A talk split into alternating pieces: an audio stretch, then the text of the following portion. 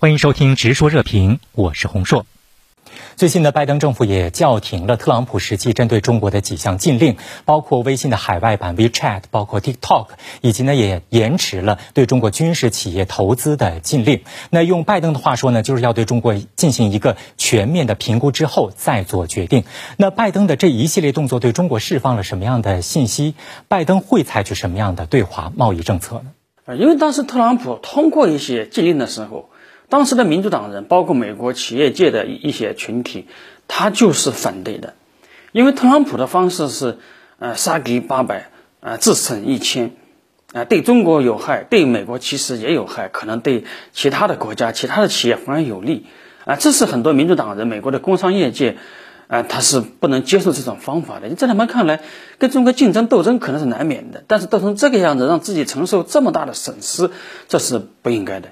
其实，在拜登上台之前，他们就对特朗普的这些做法表达了批评。那现在他上台以后，呃，他终止了一些或者暂停了一些呃这个禁令，他是符合呃民主党的一贯的立场，也符合美国国内呃相关这个产业部门的呃一直的一个要求。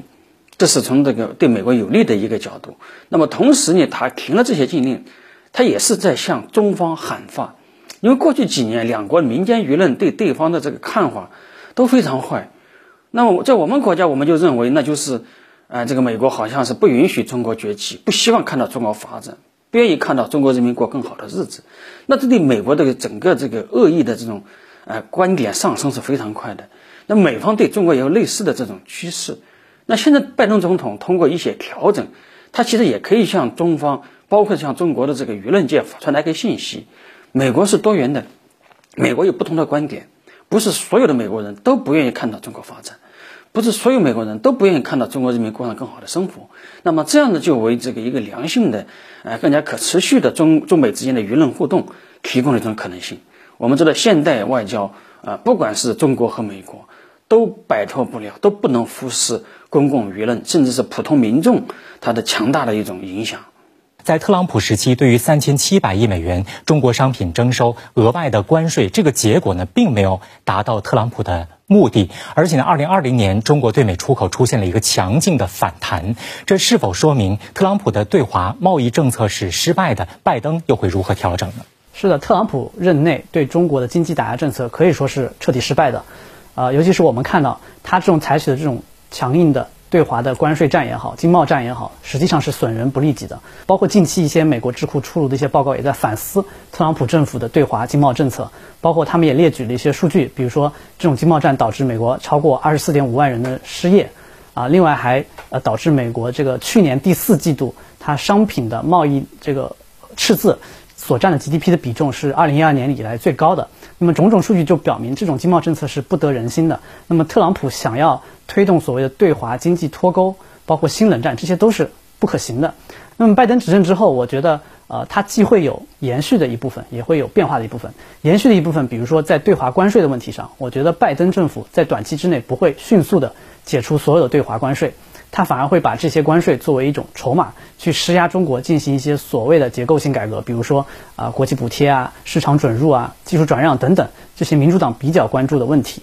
那么第二，拜登可能会更加注重世贸组织，尤其是注重世贸组织中的争端解决机制。他可能会啊煽动其他盟友在这个世贸组织框架下对华提起新的诉讼。另外，拜登也会回归到多边主义，通过多边的手段来钳制中国的经济发展。比如说，拜登政府很可能会考虑重新加入，呃，加入这个 CPTPP，那么希望以此来打压中国的经济发展势头。最近呢，拜登就对媒体表示说，在基建方面，美国必须要行动起来了，否则就被中国吃定了。那吴先生，美国媒体怎么来解读拜登的这个论述？这个拜登之所以出此言论，也是因为啊，主要还是在。疫情应对的这个效果对比上，美国目前是完败。呃，那么完败表现在就是说，经济至美国的经济目前至今还处于这个靠美联储放水以及这个政府大幅救助的这种半休克状态。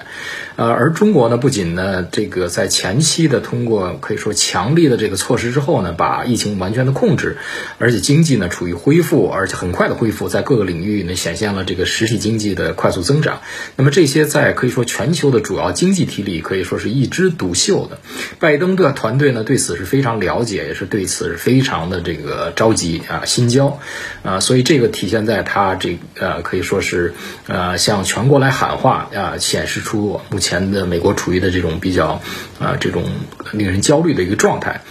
那么另外一方面，他之所以由此表述呢，也是因为，呃，目前处于拜登的新政府这个一点九万亿刺激计划出台的关键的当口。那么关于这些计划里面呢，其中很大一部分是救助各州啊，除了联邦政府的计划以外呢，还有各州呃政府之间，包括一些扩大这个政府支持的这种基建计划等等。那么他之所以把这个作为一个侧重点来提出来，呃，其实也是为了推动自己这个救助计划那个通过国会。因为目前来讲呢，在国会，特别是这个共和党层面呢，对这么如此这么一揽子这么大的这种这种可以说是又增加了美国赤字的救助计划话呢，是还有很大的抵触这个这个心态的啊。那么如何来顺利的获得这个救助计划的实施和通过国会，也是现在拜登他的主要的一个可以说是呃核心的一个重点啊。所以这个我想是他啊作此描述的一个。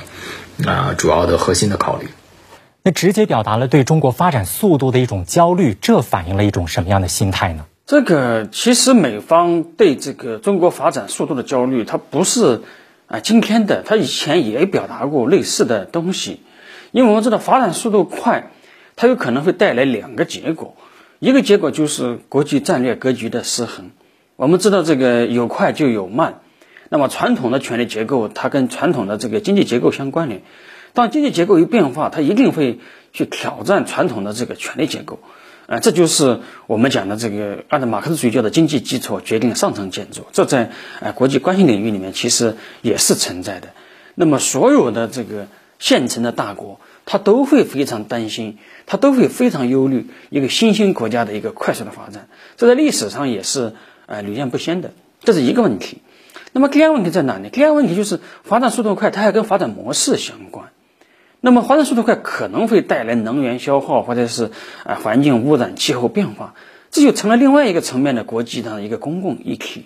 也就是这两个议题，它分别产生这个国际政治的冲击，啊，这个国际这个舆论或者是环境啊啊生态的一个冲击。这其实，在西方，其实，在我们国家现在也开始反思自己的一些发展的一种思路。我们现在也在调整，呃，在十八大以来，以及十九大以后，我们提了高质量发展这些概念。这些概念其实也是在反思自己过去的这种非常快的一种发展。我们现在已经能够接受啊，比过去低速一些、慢一些的发展。就大家都在调整自己的思路啊。这个调整里面，我们并不是说别人担心我们快，一定都是恶意的，也未必都是恶意的。他可能有对我们这个，呃，这个有有有不利的一面，担心我们上升太快会影响他的这个霸权地位和领导地位，但同时也包括着一定的合理性，就是太快有可能意味着不可持续或者是成本过高。在这个观点上，其实我们中国人自己的学术界，我们自己的政府现在也慢慢的接受这些观点，所以我们对呃其他国家的忧虑也要这个一分呃为二，啊，既要警惕他们的国际政治企图，啊，也要。包容一些合理的看法，一些合理的观点。好，今天的内容就讨论到这里，感谢您的收听，我们下期再见。